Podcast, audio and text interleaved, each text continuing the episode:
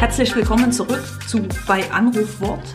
Wir sind gemeinsam mitten in der Karwoche, bereiten uns auf die Zeit der Kar- und Ostertage vor und freuen uns, Sie auch in diesen Tagen begleiten zu dürfen mit diesem kleinen Podcast. Wir, das sind Gregor Giele und Schwester Elisabeth Muche. Und jetzt warten wir wieder auf den Anruf von Rita Kotzur und ihrer Bibelstelle.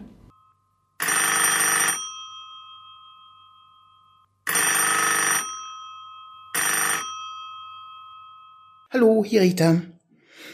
Die heutige Leserin schickt einen Vers aus Jesaja, Kapitel 12, Vers 2.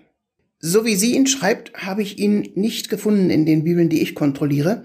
Die Einheitsübersetzung dazu lautet, siehe, Gott ist mein Heil, ich vertraue und erschrecke nicht, denn meine Stärke und mein Lied ist Gott, der Herr. Er wurde mir zum Heil. Die Leserin hat es zusammengefasst als, ja, Gott ist meine Rettung, ihm will ich vertrauen und niemals verzagen.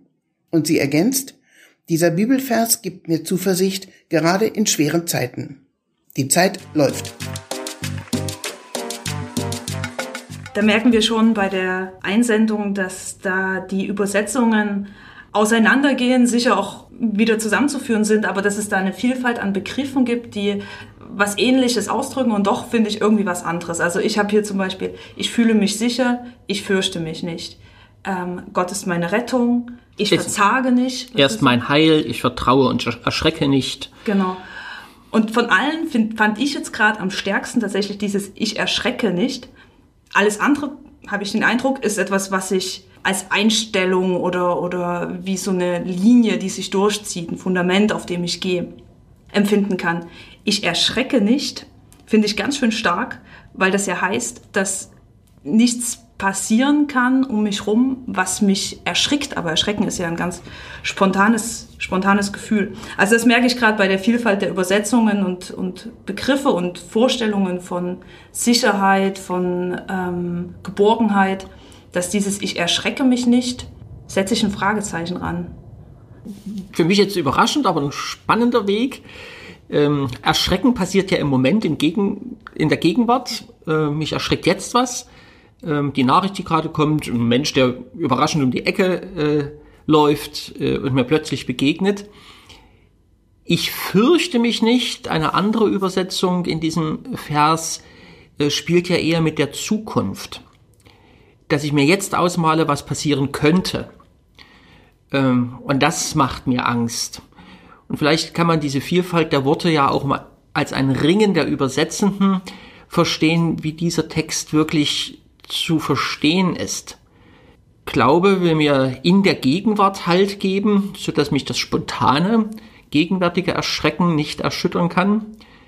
Glaube ist aber auch immer auf Zukunft aus und will in den Glaubenden legen, so deute ich mir das, dass im Blick auf das Morgen, auch wenn es viele Unheilspropheten gibt, wir ohne Furcht sein müssen.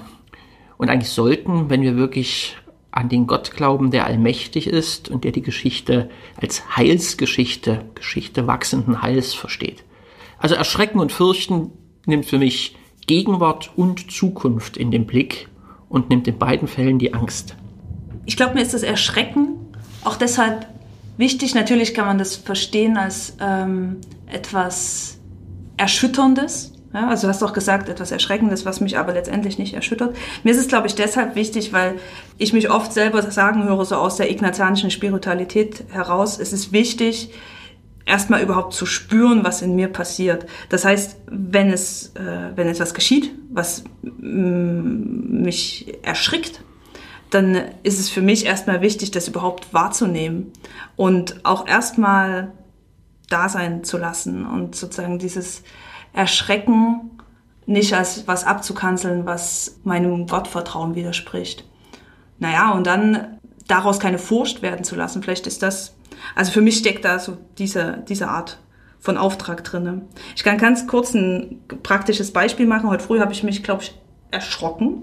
Ähm, vielleicht ein bisschen ein starkes Wort dafür. Ich habe in den Nachrichten gelesen, dass ähm, eine Umfrage zu kirchlicher Situation und dass 40 Prozent der 25 bis 35-Jährigen ähm, ernsthaft in Erwägung ziehen, aus der Kirche auszutreten. Das ist vielleicht überhaupt nicht überraschend, aber ich gebe es zu, mich hat es kurz erschrocken, irritiert. Und genau, und jetzt ist die Frage, fürchte ich mich?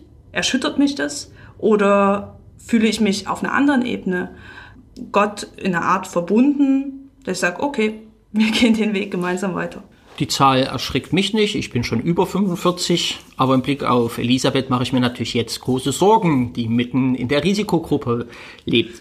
Aber Spaß beiseite. Ganz zum Ende noch einen kurzen Gedanken.